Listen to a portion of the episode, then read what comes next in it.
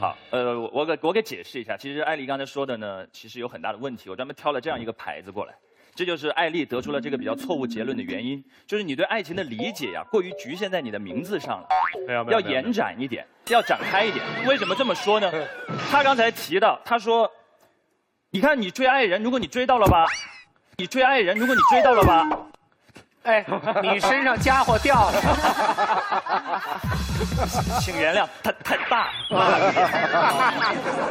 为什么说这个看法比较幼稚呢？因为他刚才说的那种情况非常取决于机缘，或者取决于人的性格。更多的例子是追着追着追着，可能追到牢房里去了；追着追着追着泼硫酸了；追着追着杀人了；追着追着堕落了；追着追着变成李莫愁了。这样的例子更多，所以个例完全说明不了这个问题。关键是对爱情这个东西理解上对方有偏差。为什么？因为爱情的本质呢是处出来的。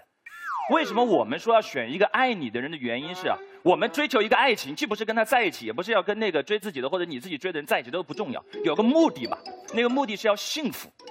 我们要选一个人，最终都是为了得到那个幸福吧。我们为什么要倡导各位要选一个爱你的呢？因为一旦你选了一个人是爱你的，那个幸福的钥匙你就握到了自己的手里。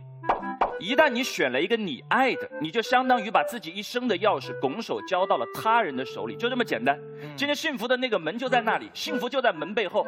我只要选择了一个爱我的人，你知道吗？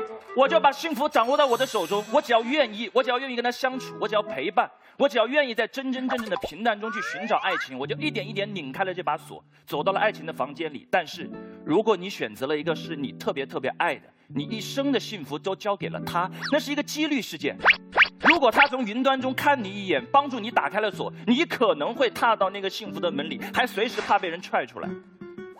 你永远不知道幸福那一刻来临是什么时候，你永远在彷徨，在猜忌，你的心在跳，你的脸在红，你永远不知道幸福在哪一端。